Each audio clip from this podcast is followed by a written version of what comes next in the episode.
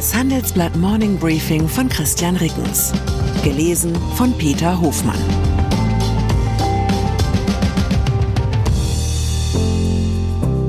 Guten Morgen allerseits. Heute ist Dienstag, der 19. September 2023. Und das sind unsere Themen. Kornkammer. Ukraine verklagt im Getreidestreit EU-Staaten vor WTO. Waffenkammer. Neues deutsches Ukraine-Hilfspaket aber kein Taurus. Newcomer, lohnt es sich auf Börsenneulinge zu setzen? Nach einer kurzen Unterbrechung geht es gleich weiter. Bleiben Sie dran. Wie steht es um den Standort Deutschland? Wie entwickelt sich der Goldpreis? Wie führe ich in meinem Unternehmen KI ein? Ich bin Horst von Butler, Chefredakteur der Wirtschaftswoche und jeden Tag liefern wir Ihnen Analysen, Kommentare, Reportagen und Hintergründe, damit Sie fundierte Entscheidungen treffen können. Sei es für Ihr Geld, Ihre Immobilien, für Ihre Karriere oder für das eigene Unternehmen. Wir begleiten Sie beim nächsten Schritt und wir denken an den nächsten Schritt. Für unsere journalistische Arbeit wurden wir jetzt sogar mit dem European Publishing Award ausgezeichnet als Magazin des Jahres und das wollen wir mit Ihnen feiern. Auf vivo.de slash ausgezeichnet können Sie jetzt drei Monate lang die Vivo zum halben Preis lesen. Also da würde ich ja zuschlagen. Ich freue mich auf Sie. Getreidestreit zwischen Ukraine und EU. Charles de Gaulle soll einst gesagt haben, zwischen Staaten gebe es keine Freundschaft, sondern nur Allianzen. Ein Satz, an den man sich beim Blick auf den Agrarstreit zwischen der Ukraine und mehreren EU-Staaten erinnert fühlt. Ausgerechnet Polen, das sonst bei jeder Gelegenheit maximale Solidarität des Westens mit Kiew einfordert, hat zusammen mit der Slowakei und Ungarn ein Importverbot für ukrainische Agrarprodukte erlassen. Kiew hat deswegen jetzt gegen die drei EU-Staaten Klage bei der Welthandelsorganisation WTO eingereicht. Die ukrainische Regierung hofft jedoch, dass Polen, die Slowakei und Ungarn ihre Importverbote freiwillig aufheben, denn Verfahren bei der WTO sind in der Regel langwierig. Der Hintergrund Wegen des Krieges ist der gewohnte Export auf dem Seeweg aus den ukrainischen Schwarzmeerhäfen beinahe zum Erliegen gekommen. Die Regierungen in Warschau, Budapest und Bratislava fürchten, dass beim Export auf dem Landweg durch die EU zu viele der ukrainischen Agrarprodukte auf den Markt kommen, die die Preise drücken und einheimische Bauern in Schwierigkeiten bringen könnten. Eine EU-Sonderregelung, die Importbeschränkungen befristet gebilligt hat, ist am Freitag ausgelaufen. Die drei Staaten wollen aber dennoch keine ukrainischen Agrarprodukte über ihre Grenzen lassen. Neues deutsches Ukraine-Hilfspaket auch bei der deutschen Militärhilfe für die Ukraine geht es in erster Linie um deutsche Interessen und weniger um bedingungslose Freundschaft mit der Ukraine. Das lässt sich auch daran ablesen, dass die von Kiew erbetenen Taurus-Marschflugkörper nicht Teil des neuen 400 Millionen Euro schweren Hilfspakets sind, das Bundesverteidigungsminister Boris Pistorius gestern angekündigt hat. Der Bild sagte der Minister, es werde zusätzliche Munition geliefert. Zudem werde man mit geschützten Fahrzeugen, Minenräumsystemen, Kleidung sowie Strom- und Wärmeerzeugern helfen. Laut Pistorius werden zudem weitere ukrainische Soldaten in Deutschland ausgebildet. Bis Jahresende sollen es 10.000 sein. Millionen Kinder gehen nicht zur Schule. Weltweit haben 250 Millionen Kinder keine Möglichkeit zum Schulbesuch. Seit 2021 ist die Zahl um rund 6 Millionen gestiegen, wie die UN-Kulturorganisation UNESCO gestern in Paris mitteilte. Der Anstieg hänge zum Teil damit zusammen, dass in Afghanistan Mädchen und junge Frauen von den herrschenden Islamisten massiv vom Schulbesuch ausgeschlossen würden. Er zeige aber auch, dass die weltweiten Bemühungen in Sachen Bildung stagnierten.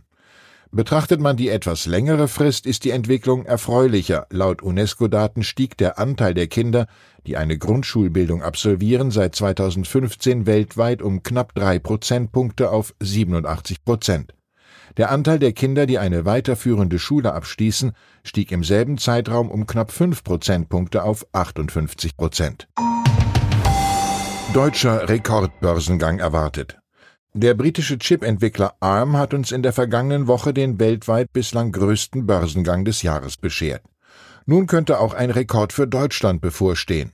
Der Mainzer Glasverpackungshersteller Schott Pharma plant seine Erstnotiz an der Frankfurter Börse für den 28. September.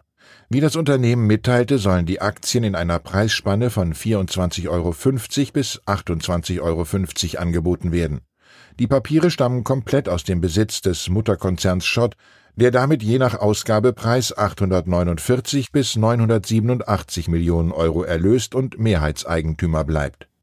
Neben Schott Pharma hat der deutsche Panzergetriebehersteller Renk sein Börsendebüt für den Herbst angekündigt, auch der Mobilitätsdienstleister DKV steht in den Startlöchern für eine Erstnotiz an der Frankfurter Börse. Hype um Tech-Börsengänge. Reich werden mit Börsengängen. Das ist ein Traum, der viele Hobbybörsianer schon seit den Dotcom-Tagen der späten 90er umtreibt. Und der immer wieder auflebt, wenn etwa die ARM-Aktie an ihrem ersten Handelstag um mehr als 20 Prozent nach oben schießt. Mensch, wäre man doch da von Anfang an dabei gewesen aber bieten die Aktien von Börsendebütanten für Privatanleger tatsächlich bessere Renditechancen als ein Investment in den breiten Markt? Analyst Sebastian Dörr vom Vermögensverwalter HQ Trust hat die Performance des marktbreiten US-Index S&P 500 mit jener des FTSE Renaissance US IPO Index verglichen. In dieses Marktbarometer werden einmal pro Quartal Unternehmen aufgenommen, die seit kurzem an der Börse notieren und bei ihrem Börsengang eine Marktkapitalisierung von mindestens 100 Millionen Dollar hatten. Rund drei Jahre nach ihrem ersten Handelstag fallen die Aktien dann wieder aus dem Index. Eine rückblickende Analyse bis 2012 zeigt, in den ersten Jahren entwickelte sich der IPO-Index zwar tendenziell besser als der breite Markt, ab Herbst 2021 drehte sich der Trend aber. Der S&P 500 kam in den vergangenen zwölf Jahren auf ein Plus von rund 15,3 Prozent pro Jahr. Der Index der Börsenneulinge schaffte lediglich 11,8 Prozent bei obendrein höheren Kursschwankungen. Roger Whittaker ist tot. Einmal geht auch die schönste Zeit vorbei, sang einst Roger Whittaker. Nun ist der britische Schlagersänger und Songwriter, der hierzulande seine treuesten Fans hatte, im Alter von 87 Jahren gestorben.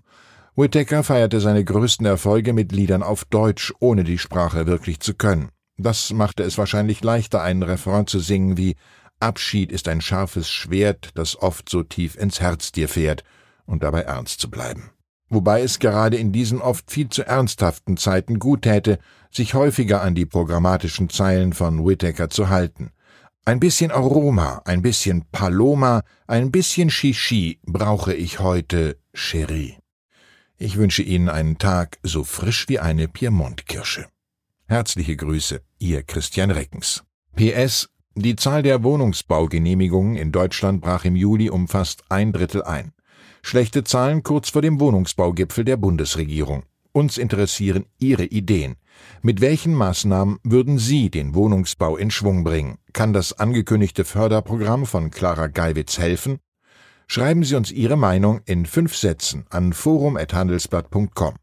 Ausgewählte Beiträge veröffentlichen wir mit Namensnennung am Donnerstag gedruckt und online. Zur aktuellen Lage in der Ukraine. Biden kämpft für Kiew, doch der Rückhalt in den USA schwindet. Der US-Präsident will heute vor den Vereinten Nationen um Rückhalt für die Ukraine werben, doch in den USA selbst wächst der Widerstand, vor allem bei den Republikanern. Dorf bei Bachmut zurückerobert. Die Ukraine hat nach eigenen Angaben das Dorf Klitschivka im Osten des Landes zurückerobert. Der ukrainische Präsident Volodymyr Zelensky dankte den beteiligten Einheiten für die Rückeroberung in seiner allabendlichen Videobotschaft am Sonntag. Weitere Nachrichten finden Sie fortlaufend auf handelsblatt.com/Ukraine. Wie navigieren Deutschlands Top-Vorständinnen durch die aktuell schwierigen Zeiten? Hören Sie es selbst bei der Female All-Star Boardroom Session am 14. Mai. Mit dabei Maria Ferraro von Siemens Energy, Viktoria Osatnek von E.ON, Sopna Suri von RWE Generation und Antje von Dewitz von Vaude. Wir sprechen mit Ihnen über die Stärkung der Wirtschaft, das politische Klima und die geopolitischen Krisen. Seien Sie dabei, femaleallstarboard.de.